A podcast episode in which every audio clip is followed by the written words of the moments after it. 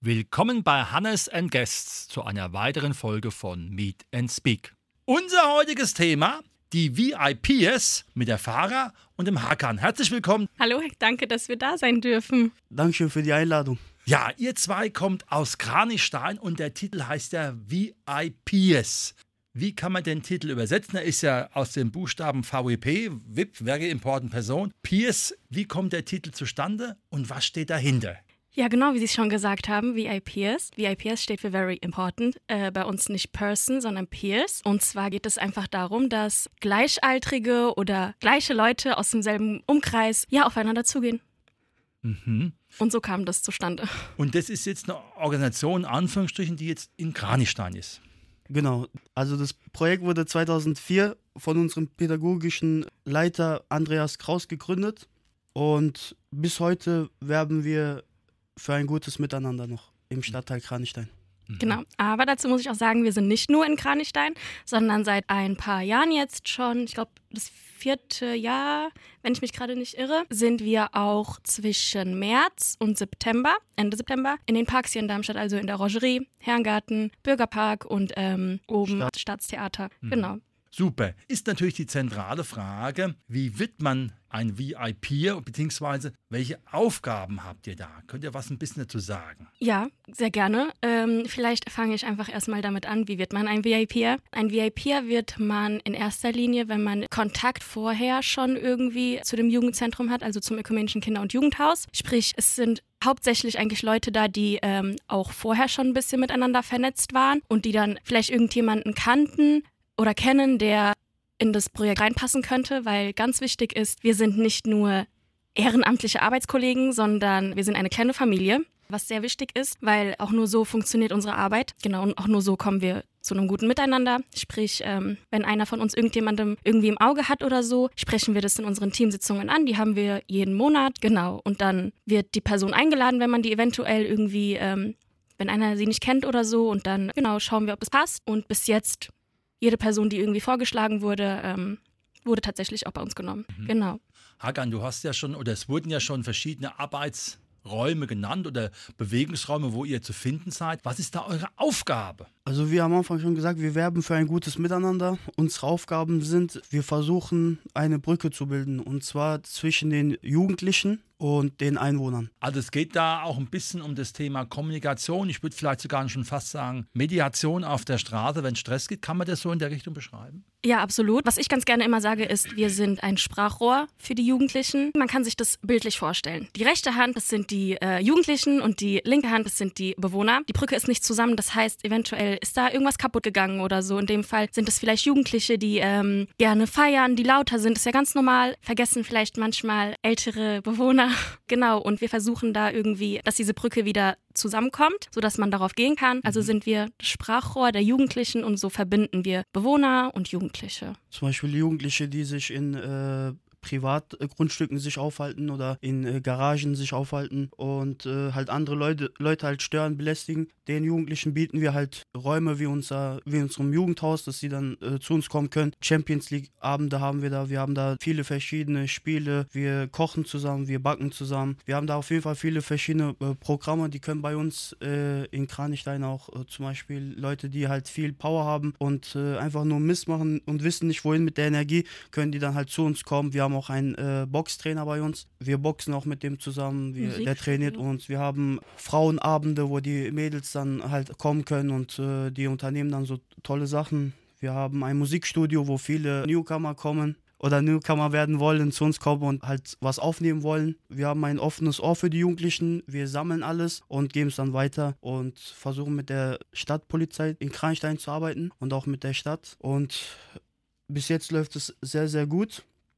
Und ich freue mich schon auf die weiteren nächsten Jahre. Mhm. Wie sieht es aus von den Arbeitszeiten, Arbeitszeiten in Anführungsstrichen, weil ihr macht es ja ehrenamtlich. Wenn jetzt irgendwann jemand sagt, ich finde es ganz toll, ich würde da vielleicht mitmachen, was kommt da für ein Zeitaufwand auf einen zu? Du hast ja schon angesprochen, dass ihr euch ja einmal im Monat trefft.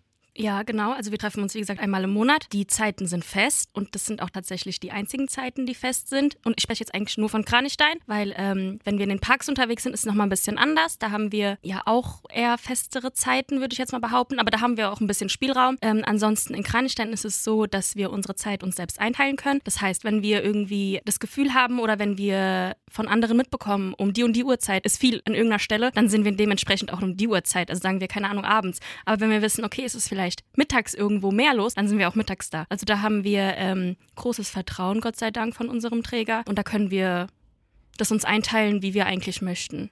Mhm. Das heißt also, es ist zum einen vom Träger gestaltet, aber zum anderen sind es auch Menschen, die rein ehrenamtlich arbeiten. Richtig, ja. Mhm. Und die rein ehrenamtlichen Hagan, die sind dann vermutlich nach ihrer Arbeitszeit erst, also eher Richtung abends, nachts unterwegs. Genau, genau. Jeder von uns arbeitet, jeder von uns ist in der Arbeitswelt schon mittendrin. Und wir haben auch Leute, die haben schon Kinder, die haben schon eine eigene Familie schon gegründet, die sind auch etwas äh, älter als wir. Und wir gestalten unsere Arbeitszeiten so äh, je nach Bedarf. Zum Beispiel tagsüber ist zum Beispiel nicht so viel los, weil die Jugendlichen dann zum Beispiel in der Schule sind, arbeiten sind und dann abends ist dann schon was los und dann durch jahrelange Erfahrung, weil wir auch immer in unterschiedlichen Zeiten auch rumlaufen, um zu wissen auch, wie, wie, wie das Nachtleben in Kranichstein aussieht. Ja, halt, je nach Bedarf laufen wir halt, das ist auch mal vorgekommen, dass wir auch im äh, Mitternacht schon rumgelaufen sind. Ja. Mhm. Und unsere Rundgänge laufen dann so ein, zwei Stunden, wenn alles gut ist. Und das gab es auch natürlich Tage, wo auch ein bisschen länger äh, gedauert hat, aber haben bis jetzt alles gut im Griff. das heißt, man muss sich das vorstellen, ihr seid dann zu Fuß unterwegs. Es ist aber schon ein Unterschied, ob das jetzt, ich sage jetzt mal, Hilfspolizei ist oder die VIP ist. Da gibt es schon noch einen Unterschied, oder? In der Wahrnehmung von den Erwachsenen und auch von den Jugendlichen, ist das so? Ja, absolut. Also wir ähm, stellen uns auch nicht irgendwie vor, wir sind, hallo, wir sind hier die Hilfspolizei oder so, weil das sind wir nicht. Wir sind zu 100 Prozent auf Augenhöhe mit denen. Wir stellen uns in den Parks natürlich erstmal vor mit, hey, wir sind die VIPers, aber wenn man irgendwie nach Kranichstein geht, da glaube ich, äh, wird man gar nicht so viel damit anfangen können mit wer sind die VIPs, weil wir uns einfach nicht so vorstellen. Ähm, genau, die wissen, es gibt diese eine Gruppe, die rumläuft und äh, wenn wir dann halt hingehen und mit denen sprechen, dann ist es gar nicht so, hey, wer bist du, was willst du eigentlich von mir, sondern die wissen schon, was wir von denen wollen. Genau.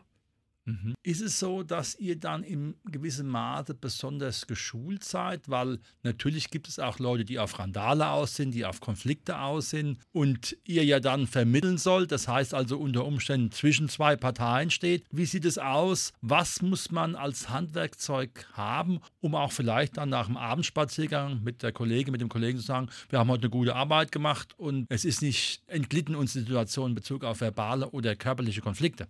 Mm, ich würde sagen, in erster Linie, was wir da oder was wir bei jedem Rundgang mitbringen müssen, ist eine Empathie. Das heißt, wenn es Fälle gibt, wo Leute vielleicht gerade nicht so gut drauf sind, dann nehmen wir das auch so an und dann lassen wir die Personen auch ihr Ding machen, was auch immer sie gerade tut. Aber dann gibt es auch Fälle, die, weiß ich nicht, mit uns ein, zwei Stunden lang reden und uns vielleicht von einem Problem oder so erzählen. Genau deswegen würde ich jetzt einfach mal sagen, dass Empathie ganz wichtig da ist. Und ähm, weil du gesagt hast, ob wir geschult werden oder sowas, ja, also wir haben Klausurtagungen, die wir auch regelmäßig machen.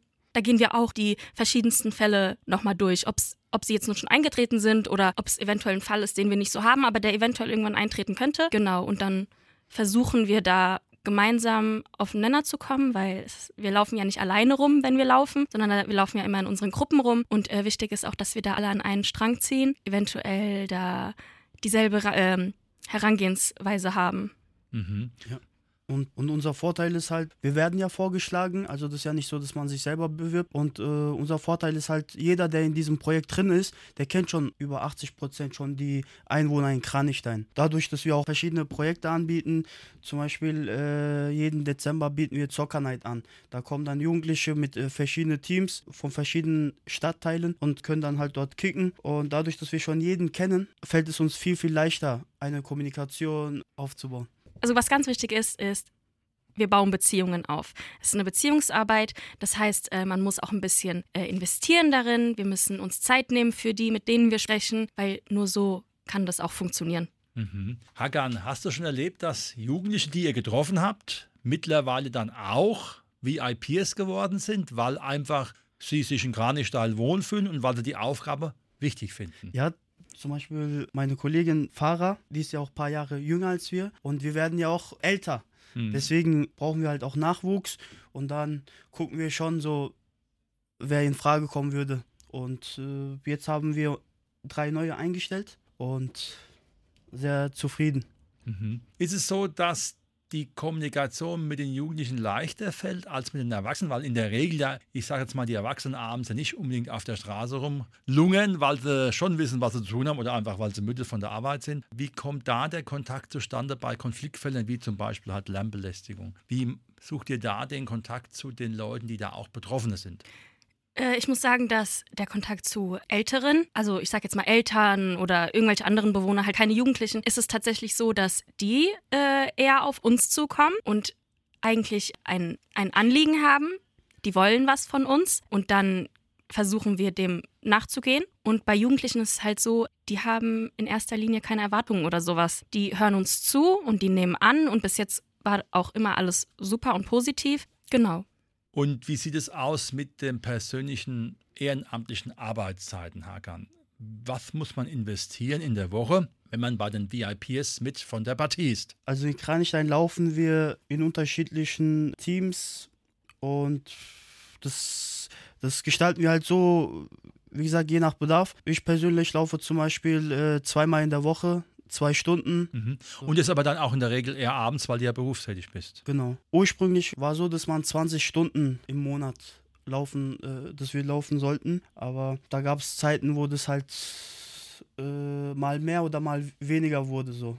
Mhm. Es ist ja natürlich auch witterungsbedingt, ist ja ganz klar, die Jugendlichen hängen weniger im Park ab bei einem Wetter, wenn es nur regnet. Da haben die halt andere Plätze und da ist natürlich euer, euer Jugendhaus natürlich ein Anlaufpunkt. Ne? Ja, genau. Aber es gibt auch ganz viele, die nicht gerne in Jugendhäuser gehen, was ich auch nachvollziehen kann. Man kann halt nicht jeden erreichen. Vielleicht gibt es da einfach Angebote, die einen nicht ansprechen. Und dann gibt es, wie der Hakan schon gesagt hat, äh, sonntags jeden Sonntag gibt es da die Halle, die geöffnet wird. Das übernehmen auch zwei VIPs von uns, der Rashid und der Nassim. Und dann öffnen die halt die Sporthalle. Und dann können die da ganz normal kicken. Ansonsten, was gerade noch läuft, ist, wir haben in Kranestein so ein DLRG-Häuschen, was jetzt abgerissen wird. Und ich habe die Aufgabe bekommen von meinem Praktikum, weil ich studiere soziale Arbeit, Partizipationsprojekte daraus zu machen. Und dann bin ich auch rumgelaufen und habe eher die angesprochen, die man eher weniger in Jugendzentren sieht. Und habe halt gefragt, ja, was braucht man eventuell? Weil auch wenn es regnet und so, die Jugendlichen sind trotzdem draußen. Mhm. Ich meine, äh, Kranichstein ist einfach ein sozial schwacher Stadtteil, genau, und ähm, wenn da eine Familie ist, die vielleicht mit, weiß ich nicht, mehreren Geschwistern ist, es ist normal, dass die rausgehen bei Wind und Wetter. Der Wunsch war dann zum Beispiel, ja, wir wollen eigentlich nur irgendwas haben, was überdacht ist, wo wir uns drunter stellen können, egal ob es regnet, egal ob es schneit. Und da versuchen wir auch schon mit denen, die halt keine Häuser besuchen, dass wir auch ähm, auf die hauptsächlich eigentlich eingehen. Mhm. Hagan, wie und in welcher Form kann man euch finden? Wo seid ihr verortet? Im Jugendhaus ist immer jemand. Bartlingstraße 34 in Kranichstein, gegenüber von der EGS Gesamtschule, Erich Köstner Gesamtschule. Und da ist halt immer jemand. Und die Leute, die uns finden wollen, die, die wie gesagt, dadurch, dass Kranichstein halt ein kleiner Stadtteil ist und dadurch, dass wir schon über 80 Prozent jeden schon kennen, die wissen auch automatisch, die haben unser, unsere Telefonnummer, die haben unser Instagram-Account. Auch wir selber haben selber auch einen Instagram-Account. Also die Einwohner in Kranichstein, die wissen schon, wo man uns findet und äh, auch wenn die unsere Nummer nicht haben, zum Beispiel Erwachsene, die können dann halt, äh, die fragen dann halt ihre Kinder und man erreicht uns halt. Und dadurch, dass wir auch aber ständig laufen, zum Beispiel, auch wenn ich jetzt heute nicht laufe, dann meine Kolleginnen laufen dann an dem Tag rum. Also jede Woche, jeden Tag läuft immer jemand. Also das ist nicht so, dass ein Tag mal niemand, dann läuft halt jemand zwei Tage hintereinander, das ist gar kein Problem. Hauptsache, die Einwohner in Kranichstein fühlen sich wohl. Mhm. Und, und sicher auch, ne? Natürlich. Die VIPs sind wie viele Menschen? Wir sind insgesamt zehn. Davon sind wir neun die halt auch äh, rumlaufen, also die VIPs und dann halt noch unser, unsere Leitung, der Andreas Kraus. Mhm. Und ihr habt ja jetzt den Präventionspreis der Stadt Darmstadt bekommen. Was hat euch da besonders gefreut, diese Auszeichnung erhalten zu haben? Ich würde sagen, dass man äh, unsere Arbeit schätzt dass wir unsere Arbeit anscheinend auch gut machen, weil ich denke, wenn wir sie nicht gut machen würden, dann würden wir den Preis auch nicht bekommen. Ähm, und es war auf jeden Fall nochmal so ein Kick oder beziehungsweise es hat uns noch mehr motiviert, äh, wie in den Jahren davor weiterzumachen. Ein wunderbares Schlusswort. Das war heute unsere Sendung, die VIPs aus Kranichstein mit der Fahrer und dem Hakan. Herzlichen Dank, dass ihr da wart und euer Engagement vorgestellt habt. Vielen, vielen, Dank. Vielen, vielen Dank.